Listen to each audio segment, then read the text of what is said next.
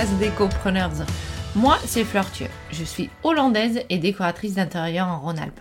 J'ai créé les Décopreneurs en septembre 2020 et ce podcast est destiné aux architectes et décorateurs d'intérieur. On n'y parle que business, stratégie, entreprise, développement commercial et bien évidemment salaire et sous. Aujourd'hui, je suis avec Juliette et Flore de Monomanie. Quand j'ai posé la question sur l'Instagram de Décopreneurs, qui est-ce qu'il fallait interviewer? Leur nom a été cité à plusieurs reprises. Ils ont lancé leur business sur un coup de cœur et sans trop de réflexion, et elles en parlent avec moi aujourd'hui.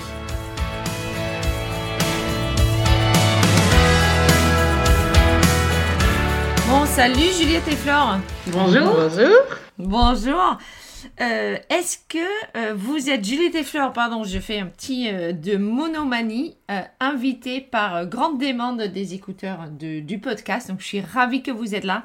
Est-ce que vous pouvez commencer par m'expliquer un peu comment ça a commencé et comment vous en êtes arrivé à aujourd'hui?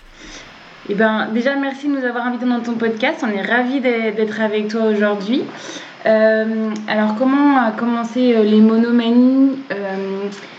Spontanément. Très spontanément. Euh, en fait, on s'est rencontrés avec Juliette euh, il y a Quatre 4-5 ans. ans, 4-5 ans maintenant, euh, par des amis euh, en commun euh, avec qui euh, moi j'avais fait mon, comment dire, euh, ma formation. Et euh, du coup, c'était euh, donc euh, un ami en commun qui est le mari de Juliette et qui était un copain à moi de l'école. Euh, voilà, qui sont venus revivre sur Rennes euh, il y a 4-5 ans. Et c'est comme ça qu'on s'est rencontrés. Euh, à ce moment-là, moi, je travaillais en tant que salariée euh, en maîtrise d'ouvrage dans la rénovation du, bâti ancien du centre de Rennes. Et, euh, et Juliette était à son compte. Et, je pense que ça a été un premier match amical au démarrage.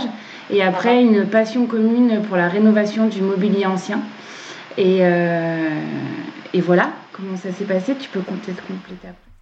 Et Juliette était à son compte de- déjà dans, dans le métier? Dans l'archi. Ouais, ouais, ouais. Moi, j'ai toujours été à mon compte quand je suis sortie de l'école. Je me suis, j'ai eu des opportunités euh, euh, suite à des stages et de fil en aiguille, ça s'est fait tout seul. euh, et j'ai toujours aimé ça. Je me suis jamais vue avoir quelqu'un au-dessus, donc c'était un bon format qui me correspondait plutôt pas mal. Mais euh, Et t'as fait quelle école pour le coup? Moi, j'ai fait Lisa et Fleur a fait l'école d'archi. euh, D'accord. Euh, et donc, euh, pour continuer sur euh, le démarrage, en gros, donc match amical et puis occasion de faire un salon euh, en commun pour mutualiser les frais. Euh, au départ, avec chacune notre identité sur du, de la restauration de mobilier. Et puis, une fois que le stand était monté, on s'est dit, bah, finalement, il n'y a pas franchement de différence entre les deux. Au démarrage du salon, on disait qu'on était deux, et puis finalement, on, est, on a fini par dire qu'on n'était plus qu'un. Donc, euh, ça a commencé. Ça s'est fait sur le temps du salon. Ouais, sur Oui. le temps d'un week-end en fait. C'était tellement. Genre un week-end, on arrive tous les deux individuellement on f- et on, on- on repart avec une entreprise à deux. C'est ça. On a eu, en fait, on a eu beaucoup de commandes. Et Ouais. vu la charge de travail qui nous attendait, on s'est dit que la faire à deux, c'était plutôt pas mal. C'était une bonne idée, quoi. Ouais. Et puis c'est vrai que moi à l'époque j'étais salariée, mais j'avais déjà en tête euh, de quitter mon poste parce que. Parce que du coup, comme je le disais tout à l'heure, j'étais côté maîtrise d'ouvrage, donc c'était un, poste qui était ultra intéressant, mais euh, euh, où c'était de plus en plus administratif, procédurier par rapport euh, aux problématiques qu'il y y avait à traiter dans, dans le boulot que je faisais, qui était du coup l'accompagnement des copropriétés dégradées dans le centre ancien, euh, où du coup je faisais beaucoup de, de dossiers administratifs, de demandes de subventions, de procédures euh, coercitives, etc. Et du coup j'avais perdu ce côté créatif que que, que j'avais en moi depuis toujours et que j'avais adoré à l'école d'archi et que du côté maîtrise d'ouvrage, du coup, on n'a plus forcément l'opportunité d'avoir euh, d'exprimer sa créativité et du coup, moi, je voulais quitter mon poste pour reprendre un travail manuel. Euh, pour être complètement transparente, je voulais faire une formation en ébénisterie. Pour faire de la création et de la rénovation de mobilier. Donc, je faisais ça sur mon temps, sur mon temps perso de loisirs. Et donc, du coup, j'avais annoncé à, à, mon, à mon boss euh, de l'époque que je voulais une rupture conventionnelle pour euh, me mettre. euh, pour, euh, voilà, pour euh, entamer une nouvelle carrière professionnelle. Donc, c'était c'était super de ce côté-là parce qu'ils m'ont laissé partir euh, euh, vraiment en dedans de très bonnes conditions. C'était vraiment super. Et, euh, et sauf que ma formation en ébénisterie n'a jamais ouverte. C'était euh, la première année, ils n'ont pas eu les subventions, enfin été assez compliqué. Et donc ça n'a pas ouvert. Donc euh, Et à ce moment, c'est à ce moment-là que j'ai rencontré Juliette. Donc au final, ça a été euh, Un mal pour un bien. un mal pour un bien. Et, ce salon nous a fait dire, bah en fait, ouais, en fait, il y a quelque chose à faire. Il y a une vraie demande. Toutes les pièces de mobilier rénovées qu'on avait mis en vente ont été vendues. On a eu plein de commandes par la suite, et on s'est dit, bah, en fait, il y a peut-être quelque chose à creuser, quoi. Donc euh, ça, c'était juste avant l'été. Et donc du coup, pendant l'été, euh, bah, on a produit toutes les commandes qu'on avait à produire. Moi, j'ai monté ma micro-entreprise en catastrophe. Juliette avait déjà la sienne. On a vite vu que ça avait ses limites de bosser à deux, chacune en micro-entreprise, pour la facturation, pour... euh, Alors, on maîtrisait pas tout le côté administratif, mais on a vu qu'il y avait un truc, de toutes les façons, qui, qui allait pas coller. Et puis, on a eu la chance d'être contacté euh, par la Maison France 5 Dans qui- la foulée. Dans la foulée, pareil, courant de l'été, qui, qui venait faire euh, un reportage à la rentrée de septembre pour une diffusion de la de l'émission euh, sur Rennes en octobre. Et donc du coup, ils voulaient qu'on passe dans le dans, dans l'émission. Donc là, on s'est dit bon bah ok. Donc ça veut dire que pour septembre, il faut qu'on ait un lieu, il faut qu'on ait du matos à montrer. Et pour octobre, il faut qu'on ait une boîte parce que le jour où ça sera diffusé, il faut qu'on ait l'air sérieuse pour les gens qui vont aller euh, fouiner sur internet euh, qui on est par rapport à la, pu- à- au passage à la maison France 5. Donc là, branle-bas de combat. Ouais, gros branle-bas de combat. C'est énorme parce que le salon était quand? Euh, au Juin. mois de mai. Mai. mai juin. Fin Ouais, mai. Non, t'as raison, c'était le, week-end de la Pentecôte. Ouais. Donc ça doit être ouais, juin. Juin, vous vous rencontrez sur le salon, vous avez le coup de cœur professionnel, on démarre. Euh, juillet, août, on produit parce que euh, on a trop de commandes. Euh, France 5 arrive, ça nous laisse deux mois, trois mois pour juste monter le truc. Ouais. C'est dingue. Ouais. Et en plus, moi j'ai vu l'émission, euh, la partie qui, euh, qui, qui, est, qui est sur, votre, sur, sur- le site, et vous avez l'air de assurer. Bah pourtant, c'est pas maîtrisé. hein. Non. Ça se voit, mais ça se voit, ça se voit pas. Bah en fait, je pense que c'est comme ça qu'on fonctionne dans le sens où nous on y a cru tout de suite à ce projet. On était vraiment euh, emballés, enthousiastes et puis on s'entendait déjà tellement bien que du coup on s'est dit que de toutes les façons ça ne pouvait que marcher. Donc on était tellement convaincus de notre truc que peut-être que c'est ce qui transparaissait quand, quand Ouais. les gens nous ont vus à la télé. Mais en vrai, on était vraiment des miquettes quoi. Enfin, on était des, des bébés dans ce monde-là.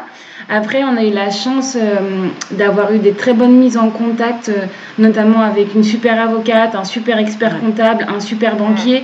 Et du coup, on a été ultra bien entourés, ultra bien conseillés avec des gens qui ont cru autant que nous à notre projet Et qui ont été ultra réactifs Ouais. autant que nous. et ils ont compris les enjeux, ils ont compris les deadlines qu'on avait et ils ont tout mis en œuvre pour qu'on soit prêt pour l'échéance de la diffusion de la Maison France 5. Et sans eux, on n'y serait pas arrivé, quoi. Clairement, euh, euh, je pense que entre euh, les belles rencontres et la chance de qu'on a eue, euh, ces, ces paramètres-là, euh, on aurait- si on les avait pas, si ça, tout n'avait pas matché, les monomanies n'existeraient pas aujourd'hui, je pense. Mm, mm, mm. Mais tout était aligné, on va dire. Vous avez construit quelque part votre deuxième équipe. Tout était aligné. Euh, il y avait cette deuxième équipe. Moi, je parle toujours de cette d'une deuxième équipe, ceux qui, qui, portent un peu l'entreprise et ceux qui ne sont pas du tout embauchés chez nous. hein. Mais euh, les comptables, les banquiers, les si eux ils ne sont pas en place et ils nous suivent pas, forcément on, on boite un peu. Bah, c'est ça. Et puis on a la chance aussi d'avoir euh, des conjoints qui, euh, de la même manière en fait, qui étaient aussi enthousiastes que nous dans le projet, qui nous ont tous les deux dit euh, allez c'est parti, on y va. Alors c'est vrai que JB, euh, le, le mari de Juliette, euh, vivait déjà avec euh, Dans ce contexte-là. dans ce contexte-là d'avoir euh, une moitié autonome à son compte, enfin en indépendant. Moi, mon mec était quand même, euh, s'était quand même engagé dans un chemin de vie avec une personne salariée, peut-être En sur CDI. un en CDI, peut-être sur un schéma plus classique. Et, euh, et quand je lui ai parlé du projet, il me dit mais vas-y quoi, enfin lancez-vous Mm. les filles. De toute façon, vous y croyez tellement que ça peut pas ne pas fonctionner quoi. Donc je pense qu'il y a aussi tout le soutien à côté euh, de sa moitié, de la famille aussi qui était, qui était hyper emballée. Et c'est vrai que quand on voit que tout le monde croit en nous, ben c'est vrai que je pense que bah, ça nous a un peu donné des ailes quoi. Donc euh, on est allé, on s'est dit allez on y va, on verra bien, Inch'Allah. Et donc là, on était surtout sur euh, du mobilier Ouais. À la base. ça. À la base, à la base. sur la rénovation de mobilier, exactement. Et ça a vite. euh, à la base, on était à 50-50 entre mobilier et archi, parce qu'on n'a pas pour autant laissé tomber euh, l'aspect archi. Euh, moi, j'avais déjà des clients en place que, qu'on a continué à avoir euh, toutes les deux en s'associant. Et puis, euh, bouche à oreille faisant, euh, la partie archi a repris le pas sur la partie mobilier. Euh, et maintenant, on essaye de rebasculer un petit peu la balance pour euh, rééquilibrer un tout petit peu tout ça et puis continuer à avoir ce- cet aspect manuel qui nous manque quand même dans le travail euh, archi. Ouais. Donc il y a, euh, pour le coup, effectivement, le côté archi a pris le pas. Actuellement, on peut dire qu'il y a quand même beaucoup, beaucoup de demandes. Euh, mais est-ce que les demandes côté euh, mobilier continuent aussi à venir? Alors, euh, elles sont moins, moins régulières qu'au démarrage. Euh, au démarrage, on avait beaucoup de demandes, alors souvent pour euh, Une chaise. une chaise par-ci, une chaise par-là. Aujourd'hui, quand on a des demandes, c'est, euh, elles sont moins régulières, mais elles sont plus grosses en quantité. C'est-à-dire qu'on vient tout de suite nous voir pour 6, 8 chaises. Après, le fait qu'on ait moins le temps de communiquer dessus, sur nos réseaux sociaux, on parle quasiment 100% de nos projets d'archi. Euh, nous, on- voilà, on- n'accentue pas du tout la communication là-dessus, donc euh, bien entendu que euh, on a moins de commandes et moins de clients sur les chaises qu'on avait au démarrage. Donc, et c'est ça qu'on voudrait rééquilibrer en fait, parce que on passe quasiment 99% de notre temps devant l'ordinateur et, et ça nous manque en fait le travail manuel. Et c'est vrai que quand on a des commandes de chaises, c'est devenu un peu bah, le La vendredi, récré. ouais, la récréation du vendredi après-midi quoi. Bah ouais. Tu te réveilles, tu oh, aujourd'hui c'est une journée chaise. C'est un peu... euh, ouais. Ça redevient le loisir euh, avant qu'on soit qu'on ait lancé la boîte. euh, C'était vraiment le côté loisir de la chaise. Bah là, ça le redevient aussi, euh, même si c'est dans un cadre professionnel. Mais du coup, on aimerait vraiment pouvoir y consacrer plus de temps.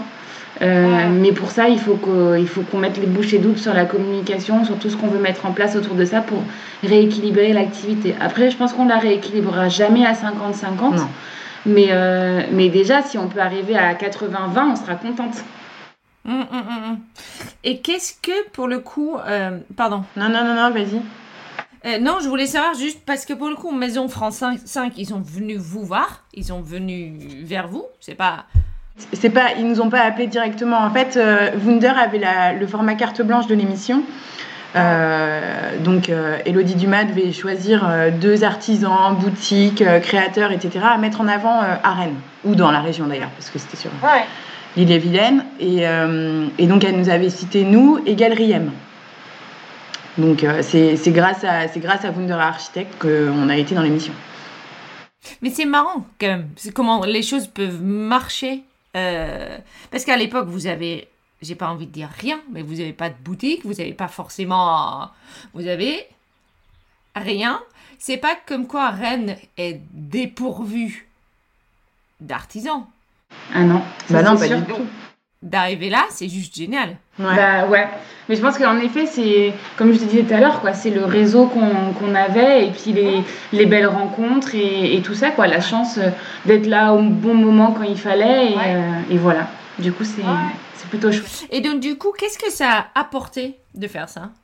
À part des gros coups de stress parce que pas de boutique, pas de. etc. Hein Alors, je dirais même pas des gros coups de stress, Non. c'était plutôt des gros coups d'adrénaline, quoi. C'est- On a toujours été porté par euh, le côté euh, hyper euh, motivant et c'est du bon stress, quoi. C'est vraiment le stress qui te, qui te donne envie de te lever le matin, quoi. On Et puis nous, on, on fonctionne comme ça, on fonctionne à l'échéance aussi. On a besoin du challenge euh, temporel pour euh, se booster et puis y aller. Donc, euh, donc ça, c'est un format qui nous va en fait. On a besoin de se mettre des défis comme ça régulièrement pour, pour, euh, pour avancer, pour créer, pour, euh, pour être dans de nouvelles dynamiques et puis euh, par le- la même occasion dynamiser la boîte aussi et lui offrir des nouvelles perspectives. Hum, hum, hum, bien sûr. Et pour le coup, pour- et donc, ça a, ça a apporté, une- ça a apporté une nouvelle clientèle de passer? Dans la Maison France 5 Ouais. Bah Oui, ouais. carrément. Ouais. ouais, ouais. Après, c'est pas une clientèle différente de la. Alors, de la. Pour l'instant, c'était un, un petit panel de clientèle qu'on avait parce qu'entre le mois de juin et le et octobre de- du passage de la Maison France 5, euh, voilà, on n'avait pas non plus encore euh, 250 000 clients, tu vois. Mais, euh, mais du coup, ça a gonflé la clientèle qu'on avait déjà et ça restait quand même le même profil de clientèle. Bah, la cible de la Maison France 5, c'était clairement la même cible que le salon qu'on avait fait. ouais. Donc du coup, ça a Ouais. juste étoffé le, le panel de clients qu'on avait déjà. Hum, hum, hum. Et quand est-ce que ça a commencé à basculer entre... euh, parce que là, vous, êtes, vous avez commencé ensemble sur les chaises, si je peux dire ça comme ça, et aujourd'hui, vous êtes quand même à 95% euh, sur de l'archi. Est-ce que vous avez senti un basculement? Est-ce qu'il a été voulu au départ? Est-ce que, est que ça a été conscient? Je pense que c'est à peu près ça en, timing. Je pense que c'est à peu, à peu près à la fin de la première année où euh, on a commencé à générer des projets d'archi qui avaient plus d'ampleur, euh, aussi bien en termes de budget que- qu'en termes de surface à traiter. Et, hum, et on a retrouvé ce, ce, ce côté archi qu'on n'avait plus trop. Du coup, on s'est enfo- enfourné là-dedans et, euh, et on a continué à fond. Et c'est peut-être à ce moment-là qu'on a un peu délaissé la chaise parce qu'on s'est rendu compte que l'archi était hyper chronophage euh, et que euh, et qu'il fallait prioriser sur ce, ce poste-là euh, si on voulait le bien le lancer en tout cas. Ouais, et puis c'était aussi, euh, on avait quand même en tête que la boîte, elle resterait pas uniquement toutes les deux en tête à tête. On avait quand même en l'idée de faire grossir une boîte, d'avoir des salariés. Et il faut être honnête, quoi, le- la partie euh, archité- archi, elle est vraiment euh, beaucoup plus rentable que la partie chaise. Parce que c'est uniquement de la prestation intellectuelle, que, que voilà, on, on se rémunère mieux que, que sur la vente de chaises. Donc, euh, donc du coup, c'était aussi le modèle économique qu'il fallait qu'on qu'on mette en place pour réussir à, à développer la boîte.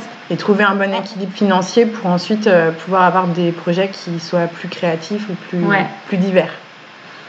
Et éventuellement, à un moment ou à l'autre, embaucher. Parce que là, tu dis, mais on voulait quand même toujours, on a, on a eu cette envie de, de, de monter l'entreprise avec des salariés.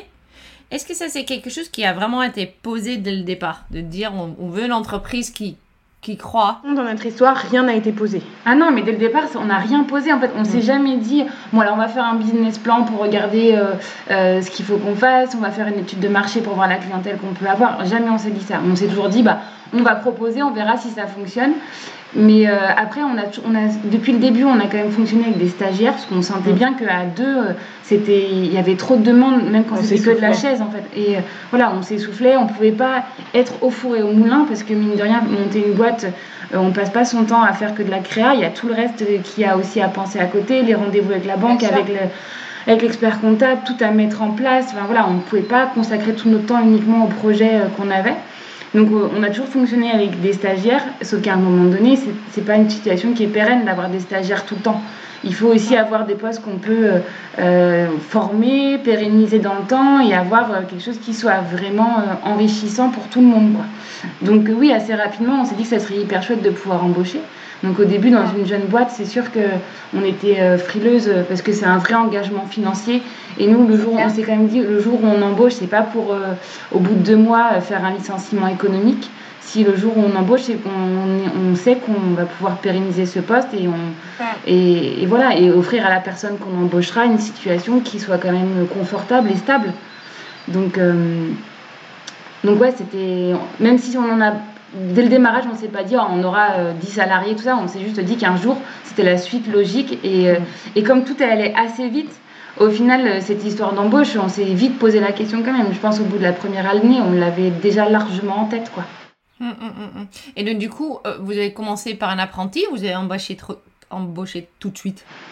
On a embauché tout de suite. Oui.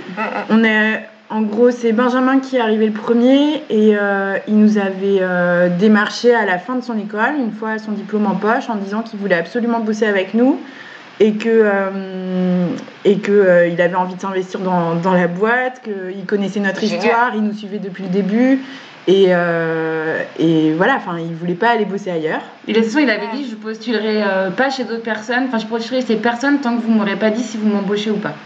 Donc il fallait notre réponse de toutes les façons avant qu'il fasse d'autres démarches. Donc euh, il fallait bien qu'on se. Il avait des coronas, celui-là.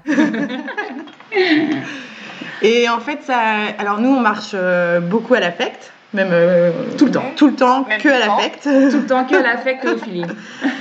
Et ça a tout de suite matché.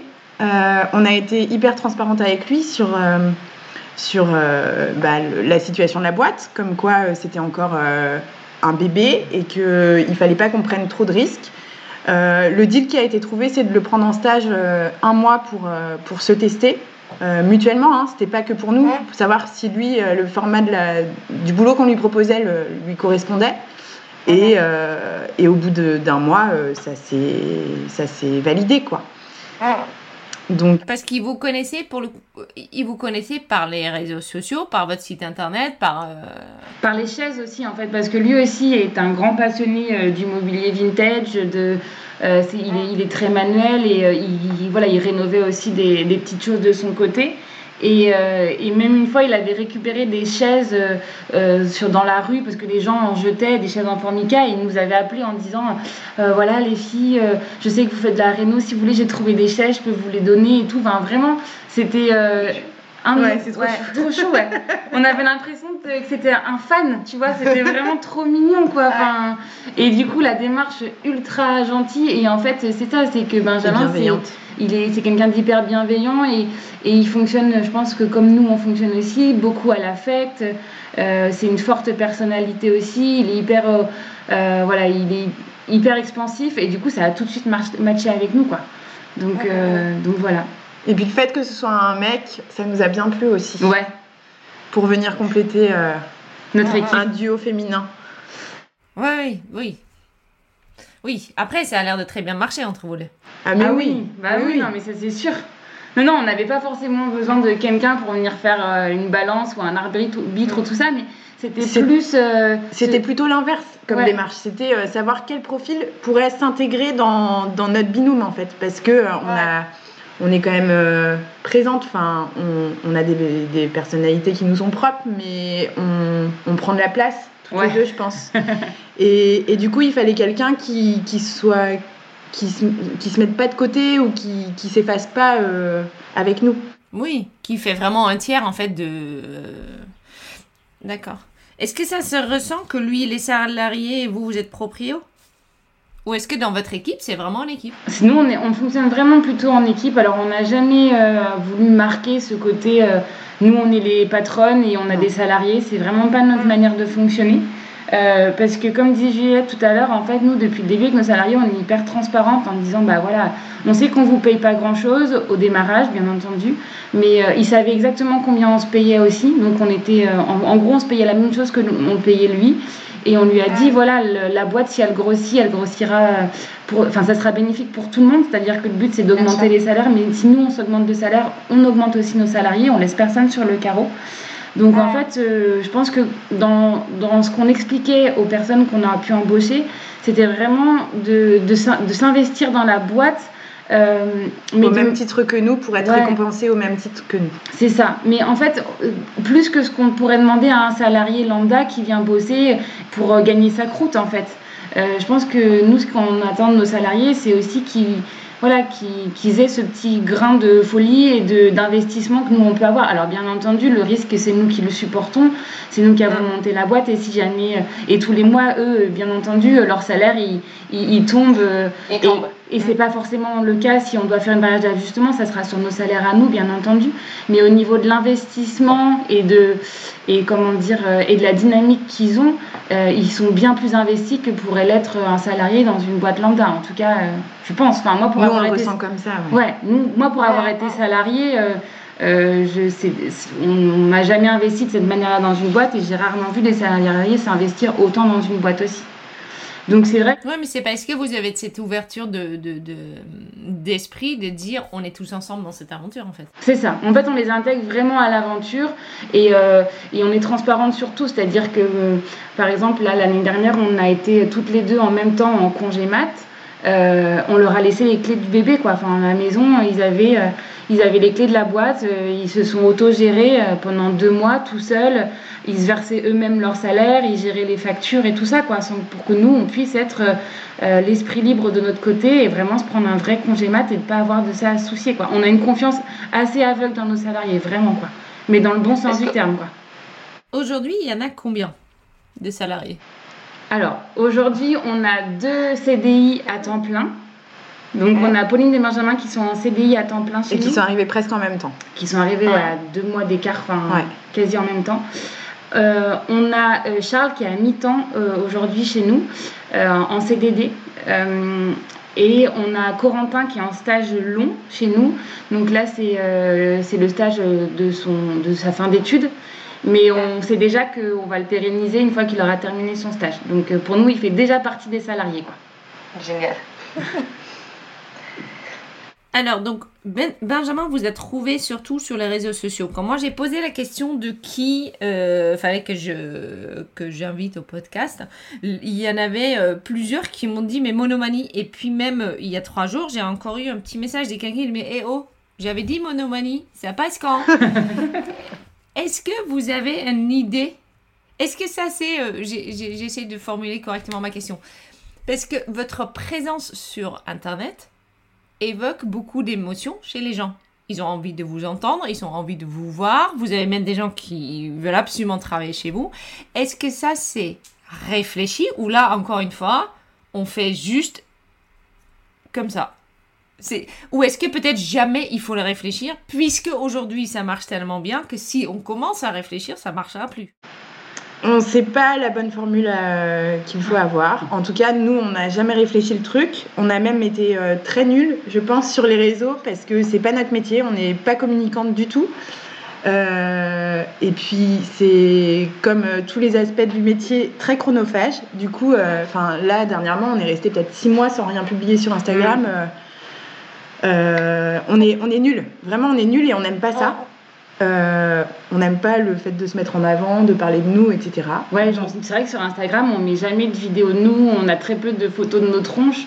Après, euh, on sait que c'est nécessaire. Ouais, mais c'est vrai que du coup, on s'explique pas beaucoup non, plus pourquoi. Tu vois, quand tu nous dis qu'il y a plein de monde qui voulait euh, nous entendre dans le podcast, franchement, on est les premières étonnées parce que parce qu'on sait pas trop pourquoi. Et mais on est hyper contente, ça nous fait vraiment hyper plaisir et hyper chaud au cœur. Mais alors, c'est absolument pas réfléchi c'est voilà c'est nous on fonctionne comme ça et si les gens ils sont euh, ils, ils, accrochent ouais s'ils accrochent à ça c'est top on est hyper contente mais il y a, y a, rien de réfléchi je pense que de toute façon plus c'est naturel euh, plus, plus à la limite euh, ça, ça, plaît aux gens, c'est authentique. Après, c'est authentique avec tous les défauts qu'on peut avoir aussi. Euh, mais, euh, mais bon, pour l'instant, du coup, ça fonctionne, c'est chouette, mm. tant mieux, quoi, tant mieux. Et je pense que, comme tu dis, on n'a pas forcément envie de plus le réfléchir parce que si ça fonctionne comme ça aujourd'hui et que ça plaît aux gens, quel est l'intérêt Est-ce qu'on se casse les neurones à essayer de faire autrement, quoi? Bah, ça risque peut-être même de devenir un peu crispé.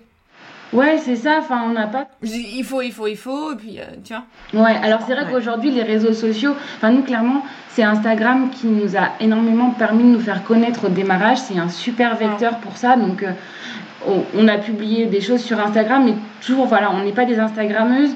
Euh, on, on, publie des choses, mais on publie notre travail. On publie pas notre vie privée, notre quotidien.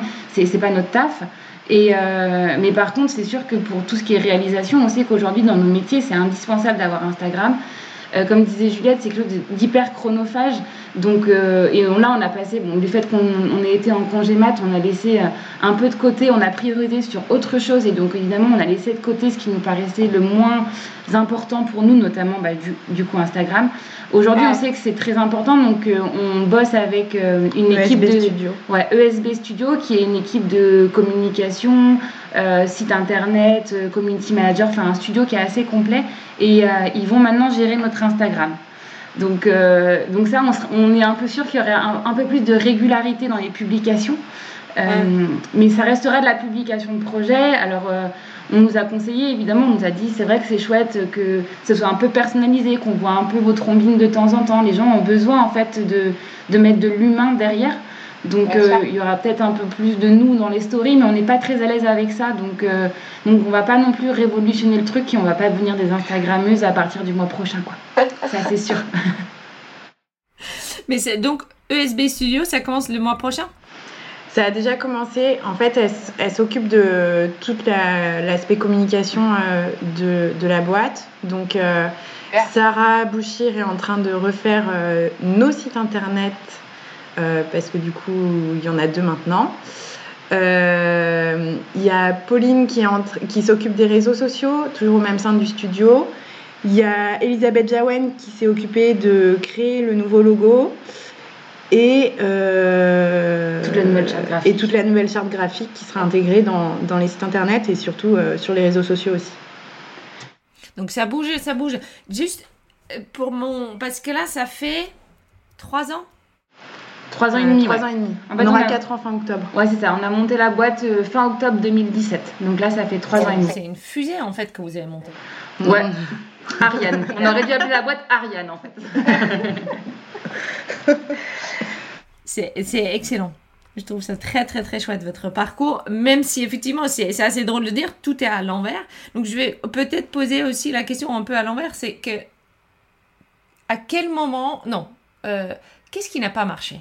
Parce que là forcément ceux qui écoutent sont généralement là, on a des gens qui soit sont déjà longtemps dans le business, soit euh, ils lancent euh, leur entreprise. Il y a toujours quelques trébuchements. Parce que là, pour le coup, ce que vous me racontez, c'est quelque chose qui est, mais sans zéro souci. On monte, on y va, tac, on se paye, on est bon, ça passe. Alors, on a mis du temps à se payer vraiment. Euh, on- la première année, euh, on peut pas dire qu'on avait des salaires de ministre. hein, euh, Enfin, c'était pas. On n'a toujours pas des salaires des Non. ministres. Et on en a toujours pas. Et on va mettre du temps à en avoir parce qu'on veut, on veut que la boîte tourne bien avant de, de passer à, à- à se payer plus que ce qu'on se paye actuellement. Mais euh, en réalité, qu'est-ce qui n'a pas marché euh, Bon, on s'est jamais posé On la s'est question. jamais. Ouais. Ben, le- les, les statuts d'auto-entrepreneur au démarrage, ça, ça marchait pas. Ça, c'est sûr. Euh, Et ça marchait pas parce que vous étiez deux ou c'est- c'était lié au statut? C'est parce qu'on était Alors, deux. parce qu'on était deux, et aussi parce que notre activité euh, demandait euh, de l'achat de stock. Et en auto-entreprise, on n'est pas soumis à la TVA. Du coup, euh, c'était plutôt intéressant pour nous de passer à une société euh, de type SARL Ouais. pour, euh, pour gérer ces frais-là et surtout s'y retrouver financièrement parce que ça faisait, enfin, c'était pas, c'était pas valable pour nous, quoi. Ouais, et puis comme on a vu que ça fonctionnait hyper bien dès le début, de toute façon, je pense qu'on avait en tête que ça avait ses limites, la micro-entreprise pour nous, dans ce qu'on imaginait d'avenir de boîte, c'était pas pérenne. Donc on s'est dit, autant faire un truc carré tout de suite. Comme ça, on débarrasse de ce côté-là, on est tranquille, et puis après, euh, on voit la suite. Donc c'est vrai que dans ce qui n'a pas marché, euh, franchement, alors ça fait peut-être euh, un peu bisounours de dire ça, mais moi j'ai l'impression que pour l'instant, il n'y a pas grand-chose qui n'a pas marché. Enfin, il y a peut-être des projets que pour l'instant, on a engagé et qui qu'on s'est dit c'est pas forcément le bon timing en fait il faut qu'on remette ça à plus tard parce que c'est pas pour tout de suite mais c'est pas pour autant que c'est des projets qui sont avortés c'est plutôt des projets qu'on on- qu'on met dans une petite boîte ou dans un petit coin de notre tête on se dit on fera ça plus tard quand on aura la, la- la fenêtre de temps qui nous permettra de le mener à bien mais il y a, il y a pas vraiment de choses où on s'est On dit s'est jamais pris de mur. non non on n'a pas vraiment peut-être parce que peut-être parce qu'on a su rebondir aussi je sais pas mais en tout cas on s'est En tout jamais cas, on n'a pas l'impression de s'en être pris. Ouais, on n'a on pas l'impression d'avoir été face à des échecs. Après, Oui. face à des difficultés, si, parce qu'on on avait tout à apprendre dans ce que c'était que monter une boîte et de gérer une boîte. Donc, bien évidemment, c'est voilà, le, de comprendre tout le fonctionnement administratif, euh, l'imposition, euh, euh, tout ce à quoi on est assujetti vis-à-vis de l'État, de ce que tu gagnes par rapport euh, à ce que, à ce que À tu que tu reverses, factures. ouais, à ce que tu factures, ce que tu reverses à l'État, par rapport au chiffre d'affaires que tu peux faire. Au final, qu'est-ce que tu te dégages comme, comme salaire? Donc il y a des choses où c'est clair que euh, valait mieux pas qu'on le sache avant parce que peut-être qu'on l'aurait pas fait. Le fait de rien savoir, bah, on est allé tête baissée, puis bah maintenant on se dit bon bah d'accord, bah c'est comme C'est comme avoir des enfants en fait. Puisque tu sais pas, tu fais. tu voilà c'est ça. Tu dis bah tu peu ça. Bon, après, tu t'aperçois qu'il y a des choses qui, c'est vrai que c'est. Bon, bah, euh, si on avait su, on aurait peut-être fait autrement, et encore, je sais pas quoi. Franchement, on n'a pas le bon format. On ne sait même pas comment on aurait pu faire autrement pour améliorer notre, euh, notre truc. C'est c'est juste, euh, il y, a des- il y a des règles comme ça en France sur euh, l'imposition, sur les formats de société. On rentre dans un moule et puis on s'y adapte, quoi. Et on s'en tourne le mieux que possible. C'est ça. Ça, ça a été vraiment le facteur décisif dans, dans le fait que ça fonctionne. De toute façon, depuis bientôt 4 ans, on est toujours entouré des mêmes personnes. On n'a pas changé et on est hyper proche d'eux dans le sens où dès qu'on a une question, parce qu'on a quand même la balle de questions à poser, parce que on- franchement, on n'est pas comptable, on n'est pas, on n'est pas RH, enfin, on est, on est, on est architecte et architecte d'intérieur. Ça, c'est nos métiers. Le reste, c'est, on l'apprend sur le tas. Donc évidemment, dès qu'on a une question, on les appelle et on a la chance d'avoir des super bons conseils. Donc Ouais, euh, clair. clairement, euh, je pense qu'il y a plein de choses où euh, on fait parce qu'on nous a dit que c'était mieux de faire comme ça et on dit bah si eux qui sont formés pour ça nous disent ça, bah on y va, on va pas remettre en question chacun Ouais, on fait confiance. On fait confiance en Ouais. fait. Et pour l'instant, ça fonctionne. Peut-être qu'un jour, on aura un retour de bâton à avoir fait trop confiance, mais pour l'instant, si ça fonctionne, pourquoi est-ce qu'on changerait notre mode de fonctionnement, tu vois? C'est quoi le rêve pour la suite? Le rêve, Le rêve. le rêve pour la suite. Euh, le rêve pour la suite, euh, c'est que ça perdure. On a, on se met pas franchement de, de, de gros défis euh, sur le long terme. Nous, on se dit euh, plutôt, et si on faisait ça, on le tente, et puis on voit si ça marche. Mais on n'a pas de but ultime, non.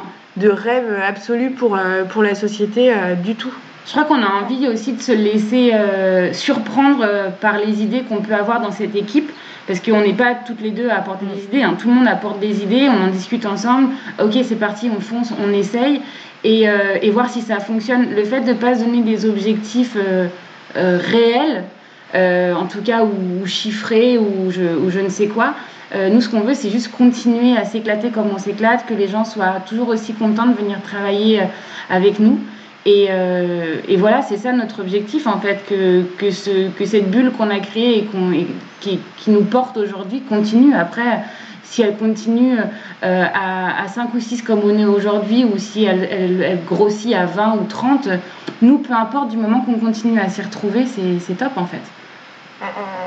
Après, euh, je pense que notre rêve à court terme, là, c'est que les projets qu'on est en, les gros projets qu'on est en train de mettre en place pour la boîte euh, fonctionnent, prennent. Mm. La surprise qu'on a à- à- pour la rentrée, on, on aimerait que, que ça fonctionne et qu'on ne se soit pas planté sur, euh, sur, ce, sur ce petit, Cette entreprise. ouais, c'est ce petit rêve qu'on a, dont, on n'en dit pas grand chose, mais euh, bientôt les gens sauront. Mais ouais, c'est un nouveau Ouais. challenge qu'on s'est qu'on qu'on s'est fixé parce qu'on a ça en tête euh, depuis un bout de temps et on a envie de le faire, on a envie d'essayer. Et euh, si ça, ça fonctionne, euh, ça sera déjà un premier petit rêve qui aura fonctionné, quoi. J'ai l'impression que ça bouillonne quand même tout le temps. Ah ouais, Ouais. ouais, ouais, bah oui, sinon On on, s'était dit qu'on serait calme euh, cette année parce qu'on a toutes les deux eu des enfants. Et ben, ça n'a pas marché. Non. C'est pas calme du tout. Ouais. Au contraire, Mais ça bouillonne, et ce qui est cool, c'est que ça bouillonne euh, tout le temps euh, ensemble. positivement. Ouais, positivement et ensemble. Ouais. En fait, je pense que ce qui fait que ça match hyper bien aussi euh, toutes les deux, c'est qu'avec Juliette, on a, alors sans le vouloir, on a toujours tout fait en même temps. Ouais. Donc c'est-à-dire que quand on a des Même les bébés. Ouais. ah mais pas que, tu vas voir, Pas c'est que. pas que. Euh, on a quand en 2017 on a voulu monter la boîte, donc on l'a montée bien évidemment ensemble. Nos mecs nous ont demandé en mariage à deux mois d'écart, donc on s'est mariés à deux mois d'écart. Donc en même temps que de monter une boîte, on a toutes les deux préparé notre mariage. Donc euh, voilà, autant dire qu'on n'a pas fait appel à un wedding planner, on a évidemment tout fait tout seul parce que c'est pas du tout notre genre de faire appel à quelqu'un d'autre sur un truc aussi créa que peut être le mariage. Donc on s'est mariés en même temps. Ensuite, on est tombé enceinte à deux mois d'écart. Et on a décidé d'acheter une maison, on a signé à un mois d'écart, donc euh, en même temps qu'on était enceinte, on a chacune mené la réno de maisons ultra similaires en même temps. Donc en fait, génial. on se suit tout le temps, quoi. Enfin, Ouais, c'est- mais ça participe à l'équilibre du coup de notre relation parce qu'il n'y en a pas une qui est en décalage par rapport à l'autre. Ouais. Et c'est quand même assez décisif dans, dans les rapports qu'on peut avoir. Du coup, on se comprend, on a besoin du même rythme en même temps. Enfin, tu vois, là, depuis qu'on est toutes les deux rentrées de congé mat, on a aussi eu besoin de lever un peu le pied sur certaines choses. On peut plus se permettre de rentrer aussi tard que ce qu'on faisait au démarrage. Et ça, le fait de le vivre ensemble, euh, on, comprend toutes les deux. Enfin, voilà, quand il Et y en ça a crée pas de déséquilibre. Ouais, c'est ça, exactement. Quand il y en a une qui dit bah aujourd'hui je peux pas venir parce que mon petit loup il va pas, ça va pas, il peut pas aller chez la nounou, pas à la crèche. Bon, bah voilà, c'est comme ça. Et je sais que si Juliette me dit ça euh, une semaine, moi ça pourra me tomber sur le coin du paletot la semaine prochaine en fait. Et le fait de- du coup d'avoir le même rythme, ben c'est c'est top en fait. C'est c'est bien de vivre les mêmes expériences de vie en même temps pour se comprendre. Après, on, on s'impose pas euh, Non. de, de se voir tout le temps, tout le temps non plus. Hein. Nous, on se voit déjà euh, tout le temps. Enfin, on se voit plus. Fleur et moi que mon mari et moi ou son, son mari et elle. Donc, euh, enfin, on se. C'est vrai que beaucoup la semaine, mais on se voit pas tant que ça en dehors. Non, c'est vrai que le week-end, quand on est sur notre temps libre, du coup, euh, on a aussi nos groupes de copains, chacune de notre côté. Donc, euh, je pense que ça nous fait aussi du bien d'avoir, euh, de voir d'autres personnes, tu vois, même si, euh, oui, c'est sûr que euh, parfois, il y a un dimanche, euh, on peut se dire, bah Oui, tiens, ça dit de venir brunch, faire un, goûter. Ouais, tu veux venir faire un brunch, un goûter, il y a des copains qui viennent, jo- joignez-nous, à- enfin venez avec nous, on fait rien ce week-end, bah venez, de manière hyper fluide, mais quand on pourrait le faire avec son frère ou sa sœur, en fait, Ouais. quelque chose de plutôt familial. Après, c'est pas parce qu'on fait une soirée, un barbecue, qu'on se sent obligé de, de s'inviter l'un l'autre, donc au final, Non, on se voit pas tant que ça, mais je pense que ça nous fait du bien aussi de, de voir d'autres mondes et de pas être tout le temps ensemble, parce qu'on est quand même toute la journée ensemble, sinon quoi. Franchement, ça fait trois ans et demi qu'on vit en perfusion quand même l'une avec l'autre, quoi.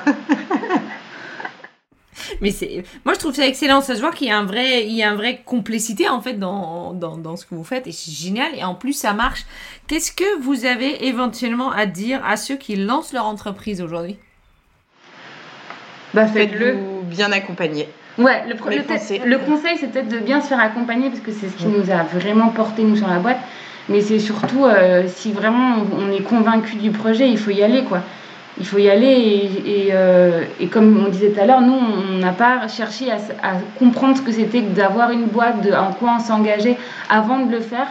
Et on l'a découvert au fur et à mesure du temps. Et en tout cas, nous, ça nous a trop bien, euh, ça nous a trop bien Été. été de le faire dans ce sens-là. Parce que je pense que si on fait trop de recherches avant, en fait, ça fait peur et les gens, ça, ça peut. euh, Et puis il y a une maîtrise du coup qui se met en place alors que finalement la spontanéité c'est quand même hyper important, je pense. Ouais, carrément. ça se, ouais, ça se cultive pas forcément. Et je sais pas si on dit ça comme ça. Ça se, voilà, la spontanéité, c'est la spontanéité. Ça, c'est, ça marche parce que c'est comme ça. J'ai envie de dire. Il faut être conscient aussi de l'investissement temps et personnel que ça demande. C'est-à-dire que le jour où quelqu'un, je trouve, veut se lancer dans sa propre boîte en indépendant et tout ça, il faut être conscient que il va mettre entre parenthèses sa vie euh, sur euh, quelques premières années, quoi. Enfin, c'est au début l'investissement. Ouais. Nous, les, enfin, aujourd'hui, ça l'est encore, mais les, les Et deux les- premières années, on a mangé, bu, respiré, dormi monomanie, quoi. Et puis on n'a pas compté nos heures, Non. vraiment. Mais il faut mieux pas, je pense. Au départ. Bah, Non mais du coup c'était à la limite du raisonnable. Ouais. il y, a, il y a vraiment des semaines où on se disait là il faut arrêter parce qu'on va on va on va clamser quoi. Ouais, on va claquer. On a vraiment fait des semaines euh, vraiment trop importantes au démarrage. Après, on a eu la chance de se lancer. On avait à, peine 30 ans toutes les deux, donc euh, on n'avait pas d'enfants à ce moment-là. hein. On avait, euh, voilà, c'était le bon moment, quoi. Donc, et dans la disponibilité, et dans le dynamisme, et dans tout ça. C'est sûr que Ouais. je pense que monter une boîte comme on l'a fait, on le fait pas à 55 ans, quoi. Non, non. Et donc aujourd'hui, il y a quand même une maîtrise de temps qui est un peu plus posée. Suite au fait que la boîte, elle marche et que vous avez eu des enfants et que... Voilà. Ouais, Et puis qu'on trouve un rythme aussi. euh, en fait, ce qui a pris du temps, c'était la mise en place. Là, on a commencé à prendre des petites habitudes. On a des entreprises partenaires. euh, tout le monde a appris à bosser euh, ensemble au sein, de, au sein du bureau. Et du coup, euh, ben, on s'organise. On a, on a un rythme de fonctionnement. Et, et puis l'idée, c'est pas de, de mourir au travail, c'est de continuer à vouloir venir. Donc, euh, donc il, faut, il faut que ça reste entre guillemets un plaisir. Enfin, nous, quand on vient au boulot le matin, on n'a pas du tout l'impression d'aller au boulot. Enfin, c'est pas une contrainte. Donc, euh, il faut que ça reste comme ça. Faut pas que ce soit une contrainte. Sinon, on va le subir Ouais. plus que plus qu'autre chose. C'est le but d'avoir son entreprise, je pense. Globalement, si on prend le risque, parce que c'est quand même un risque, d'avoir son propre entreprise, de devoir se payer soi-même et les autres, autant euh, qu'on y prend du plaisir, quoi. Ouais, c'est sûr, c'est sûr. C'est pas. euh, Et là, tu as dit, on a des partenaires. Est-ce que ça, c'est des gens que vous êtes allés chercher? Est-ce que ça s'est mis en place spontanément, j'ai envie de dire? Non, ça en place au fil de l'eau. Oui, façon. en fonction des besoins qu'on a eu au fur et à mesure. euh, je cible surtout euh, les, les artisans avec qui on travaille sur nos chantiers.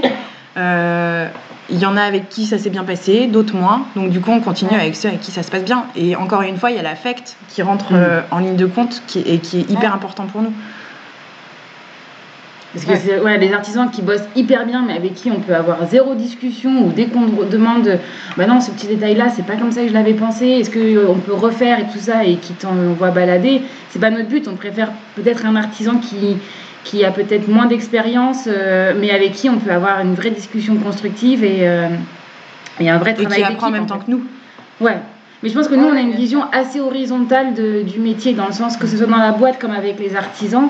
Euh, nous, on, on est là pour, euh, pour accompagner nos clients, mais on est sur un pied d'égalité avec les artisans. C'est-à-dire, nous, on n'est pas maçon, ils ont un- les- le maçon, le charpentier, le menuisier. Il a tout un métier et des connaissances que nous, on n'a pas forcément d'un point de vue technique. Alors, on est un, On nous, a on des- est, on a- nous, on est on en a, généraliste. ouais. On, Ouais. connaît, bien sûr, il y a des choses que bien, bien entendu on connaît, mais euh, on va pas mieux faire que eux. Donc euh, ils ont autant à nous apporter que nous on a à leur apporter.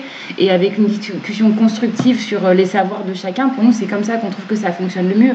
On fonctionne pas à l'ancienne. euh, comme ont pu fonctionner peut-être certains archis en disant bah c'est moi l'archi, je moi le sais, chef. C'est moi le chef et, et si j'ai dessiné comme ça, on fabrique comme ça. Non, si je dessinais comme ça et que le maçon il dit que ça fonctionne pas et que lui il a une meilleure solution, nous on est carrément ouverte. Au contraire, enfin, je pense que c'est euh, enrichissant pour tout le monde. Quoi. Donc ça, pour vous, c'est c'est encore une autre équipe. Combien de temps ça, a- ça a pris d'avoir vraiment une équipe d'artisans euh, de confiance à peu près en place? Où on sait on, qui on appelle C'est continu. Enfin, on... Elle est même pas encore finie. Elle est pas... équipe. Et puis Non. elle le sera jamais, j'ai envie de dire. Euh, Il y a, il y a des nouveaux artisans qui s'installent au fur et à mesure. euh, et puis il y en a qu'on connaît pas forcément. Euh, Il y en a qui sont pas dispo au moment où on en a besoin. On se ferme pas à se dire à un moment, bon bah voilà, ça y est, tout est dans une boîte. on arrête de Ouais. prendre de nouvelles personnes. L'idée c'est d'agrémenter ce, ce carnet d'adresses au fur et à mesure. Et, euh, mais le temps que ça a pris pour qu'on en ait une équipe complète, euh, ça a été quand Ça a même long, assez long. hein. On a bien mis deux ans à Ah ouais, avoir euh, des ça. personnes de confiance euh, sur tous les postes. Ouais. Oui, oui, c'est mon expérience aussi, ouais. Que ça prend du temps et qu'on se rate forcément. Bah forcément. Ouais, il y a des gens avec qui on a testé, et puis ça n'a pas matché forcément, parce qu'on n'a pas forcément la même manière de travailler. Bon, bah, c'est pas grave, hein. On n'est pas fâchés pour autant, c'est juste, euh, bah, on travaille plus forcément ensemble, mais, euh, mais c'est en, en, c'est tout le temps en évolution. Enfin, Ouais. on, est tout le temps à la recherche de nouveaux artisans, de nouveaux partenaires, et, euh, et voilà. Et Donc, surtout euh, dans la période qu'on qu'on vit en ce moment, il y, a, y, a, ouais. y a quand même une forte demande en, en archi d'intérieur. les gens sont vraiment beaucoup restés chez eux, ils ont eu le temps de voir tous les défauts de leur maison. Il y a, enfin, on rentre euh, des demandes tout le temps, tout le temps, tout le temps. Et du coup, euh, les artisans le sont aussi. Donc, euh, plus on a d'artisans euh, en connaissance, plus on va être réactif sur les disponibilités et euh, sur les plannings de chantier. Donc, Bien sûr. donc il faut qu'on étoffe ce carnet d'adresses tout le temps, tout le temps, tout le temps. Mm, mm. Oui, c'est jamais, c'est jamais fini en fait. Non, non, Non, non, ça le sera jamais. C'est ça, avoir une entreprise, c'est jamais fini. Sinon, au bout d'un Oui. moment, on s'ennuierait. Hein. Oui, oui. Après, quand on a son entreprise, mon expérience, c'est qu'on a aussi tout le temps des nouvelles idées. Donc là, je vois que vous avez eu quelques nouvelles idées. Il y en a qui vont arriver à, à, à se faire. Et heureusement, vous m'avez déjà promis de revenir en septembre pour qu'on puisse en parler. Est-ce qu'il y a aussi des idées? Parce que moi, je sais que si je, si je, euh, si je fais ou si je, si je mets en action toutes les idées qui me traversent la tête en, en une semaine, jamais je vais réussir quoi que ce soit parce que je trouve qu'il y a une, une, une ébullition. et J'aurais pas dû dire ce mot-là parce que je sais pas le dire. Mais il y a une. euh, Quand on est, quand on est entrepreneur, on a tout le temps des, des petits piqûres du oh, mais ça, ça peut être super cool. On passe notre temps à dire ça. ouais. On passe notre temps à Et- dire ça. Et qui fait euh, non, pas celui-là ou Et Ah. bah, le fait d'être deux, pour Ouais. ça, c'est plutôt pas mal. Parce qu'il y en a une qui sort euh, soit une absurdité, soit un truc super cool, et l'autre est tout le temps là pour dire euh, là, détends-toi, c'est pas du tout le moment. Ou alors, c'est super, il faut qu'on le fasse et il faut qu'on priorise.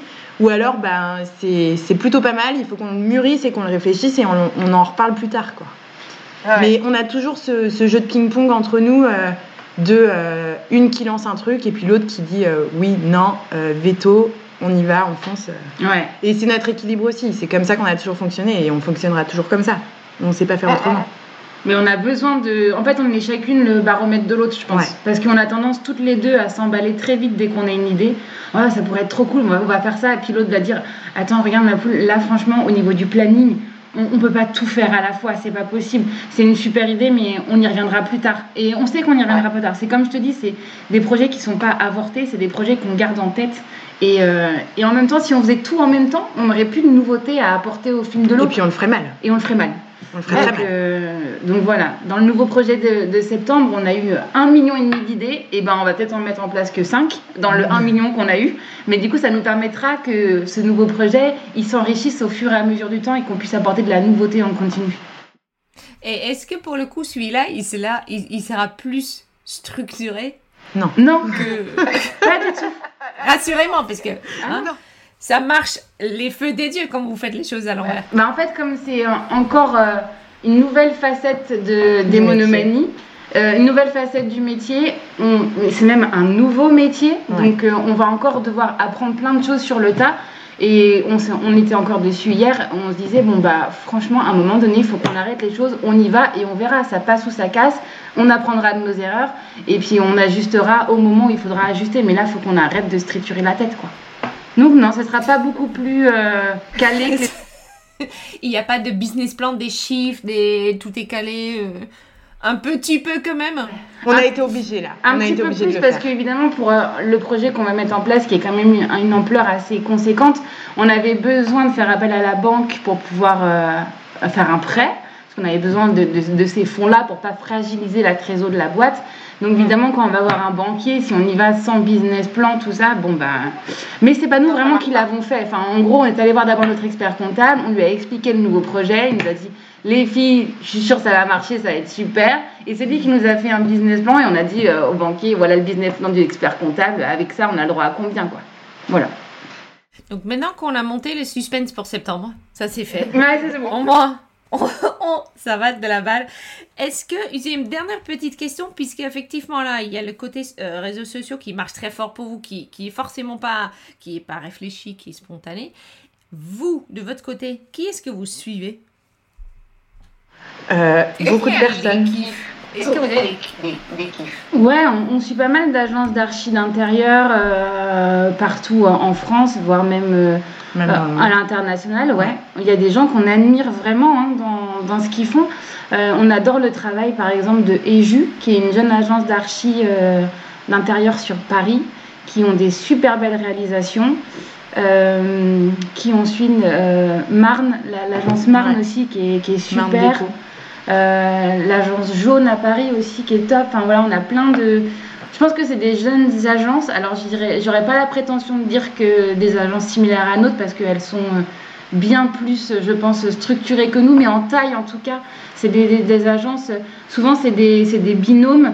euh, des duos comme ça qui ont monté leur agence d'archi qui sont, qui sont dans la même tranche d'âge que nous. Euh, alors au niveau des réseaux sociaux, ils sont méga populaires par rapport à ce que nous Mhm. on a. Ils ont je sais pas combien de cas euh, euh, d'abonnés qui les suivent. Nous on n'est pas du tout à ça. Mais en tout cas, c'est des gens qui nous inspirent et qu'on trouve vraiment super parce que peut-être qu'on on, s- on se reconnaît un peu aussi dans ce qui.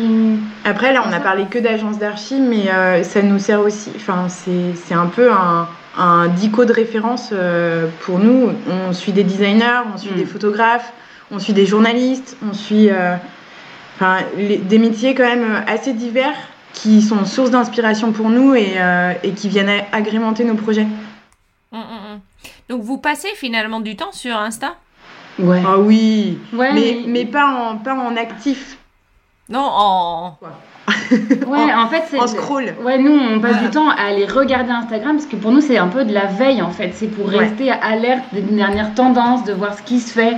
On Oui. suit beaucoup les éditeurs avec qui on bosse aussi, que ce soit en carrelage, en tissu. Euh, parce que évidemment, eux, ils ont leur nouvelle collection qui sortent. Donc, euh, euh, qu'est-ce qu'ils vont proposer? Qu'est-ce que va être la déco de demain? Les donc, tendances. Ouais, c'est ça. C'est ce qui nous permet de rester à la page en fait, Instagram aussi. Au même titre qu'hier, on allait sur les sites internet des, des magazines Ouais.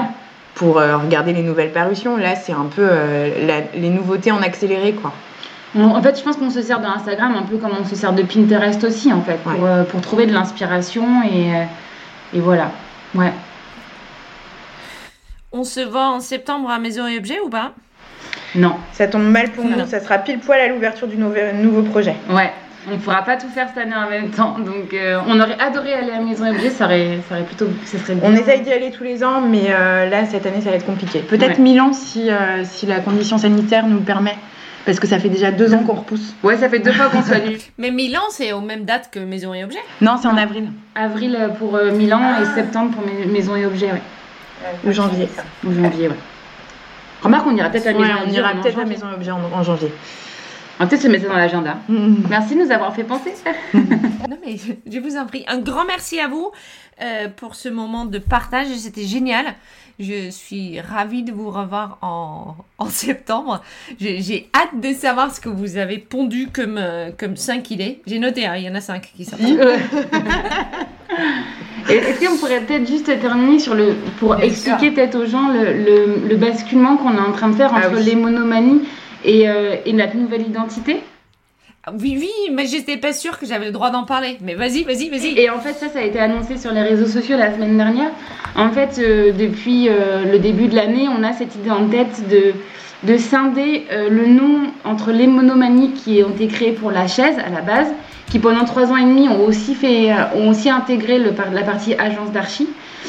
Et du coup, on voudrait euh, consacrer euh, les monomanies à la chaise, euh, à la rénovation de mobilier. Et donc, du coup, on a trouvé un nouveau nom, donc une nouvelle identité pour la partie agence d'archi, qui s'appelle du coup Monome Studio. Donc, c'est pas très, trop éloigné des monomanies. On reste dans les mêmes consonances, le même le nom un peu Bah, raccourci. c'est le diminutif des monomanies. Voilà, c'est le diminutif des monomanies. Donc, donc voilà, aujourd'hui, Monome Studio sera exclusivement l'agence d'archi. Les monomanies seront pour les chaises et suspense pour euh, une troisième identité euh, à la rentrée de septembre. Excellent. Et là, si j'ai bien compris, le site des monomes sera en ligne Le 9. le 9 juin. Donc là, no- notre Instagram euh, a déjà basculé sous le nom de Monome. On a recréé un Instagram Les Monomanies. On va publier uniquement des choses sur le- les chaises et la rénovation de mobilier. Donc euh, ceux qui nous suivaient sous le nom des Monomanies, euh, c'est passé sous le nom de Monome. Et on a un autre Instagram, Les Monomanies. Et, euh, et donc voilà, c'est là-dessus que sera annoncé toutes les petites nouveautés du, de Monome Studio et de... De Puit. Exactement. C'est super. Merci beaucoup. J'invite tout le monde à visiter déjà vos, vos Instagram, à regarder cette partie Maison France 5 maintenant qu'on sait que c'était euh, un peu stressé. Je vais le re-regarder pour voir si je, si je le vois dans vos yeux, qu'il y a un peu de oh, oh, mon Dieu, qu'est-ce que j'ai fait là? Ça, j'ai trop envie. Euh, un, gr- un grand, grand merci. Et puis, on se voit, euh, on se- on s'entend en septembre. Super. Bah, Bah, merci, merci à à toi. toi. Belle journée. Encore un grand, grand, grand merci à Juliette et Fleur qui effectivement vont revenir en septembre euh, pour annoncer une grande, grande nouvelle. Euh, voilà, suspense, suspense, mais ça va se faire. Euh, on a partagé pas mal sur leur façon de monter leur entreprise, sur euh, comment ça marche. Euh, ça donne presque envie d'aller travailler chez eux tellement qu'ils ont l'air euh, bien dans leur équipe. Ça s'agrandit, c'est vraiment très très sympa. Euh, ils se sont lancés en fait assez spontanément donc euh, il y a euh, quelques années. Euh, Juliette était déjà à son compte, Flore pas encore. Ils se sont lancés ensemble finalement sur un énorme coup de cœur personnel. Les commandes ont suivi assez rapidement et en 3-4 mois, ils ont même passé sur l'émission Maison France 5, ce qui a fortifié en fait leur lancement dans le dans euh, ce métier de euh, architecture d'intérieur et sur le côté euh, chaise, j'ai envie de dire. Ils ont en atten- entente permanente.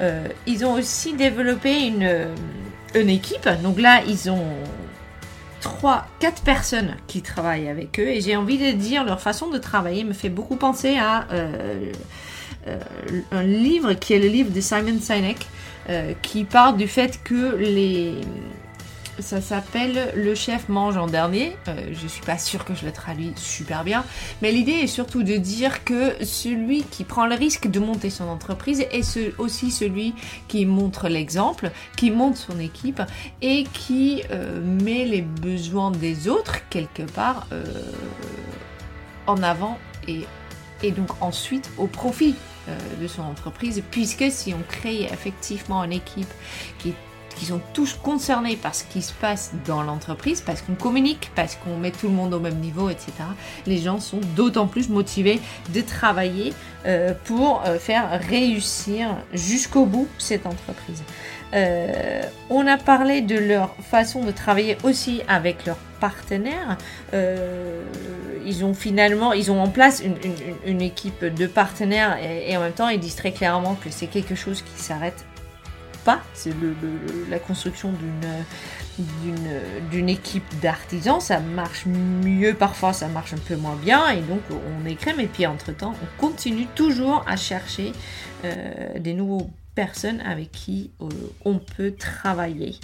Euh, Aujourd'hui, ils ont envie de euh, relancer un peu le côté chaise, puisque avec la conjoncture actuelle et avec euh, la façon dans laquelle leur entreprise était faite, la partie architecture a vraiment pris le pas sur euh, la partie chaise. Donc ça, c'est vraiment euh, l'idée de base qui est ressortie aujourd'hui, c'est qui, même si effectivement c'est une entreprise qui a été, euh, comme ils disent si bien, montée un peu à l'envers sans trop de réflexion, aujourd'hui ça se structure quand même un petit peu pour pouvoir euh, aussi euh, reprendre en main la, la, partie qu'ils appellent un peu la partie récré, la partie vraiment créative de leur, euh, de leur, de leur aventure. Moi j'ai adoré discuter avec eux, j'espère que ça t'a plu. N'hésite pas à venir, à venir me voir sur, sur Instagram, hein, Décopreneurs Podcast Business. Il y a aussi le site internet des décopreneurs.com. N'arrêtez surtout pas euh, de m'envoyer des messages, j'adore. Je suis trop ravie à chaque fois que vous m'écrivez, que ça vous aide. C'est le, pur but de ce podcast, c'est que ça aide, euh, qu'on parle business, qu'on on- voilà, qu'on on- on montre un peu comment chacun euh, autour de nous a monté son entreprise et que à chaque fois qu'il y a euh, un podcast, qu'on apprend au moins quelque chose, à part le fait qu'on on- on rigole quand même aussi bien. Un grand, grand merci et je te dis à très très bientôt. Salut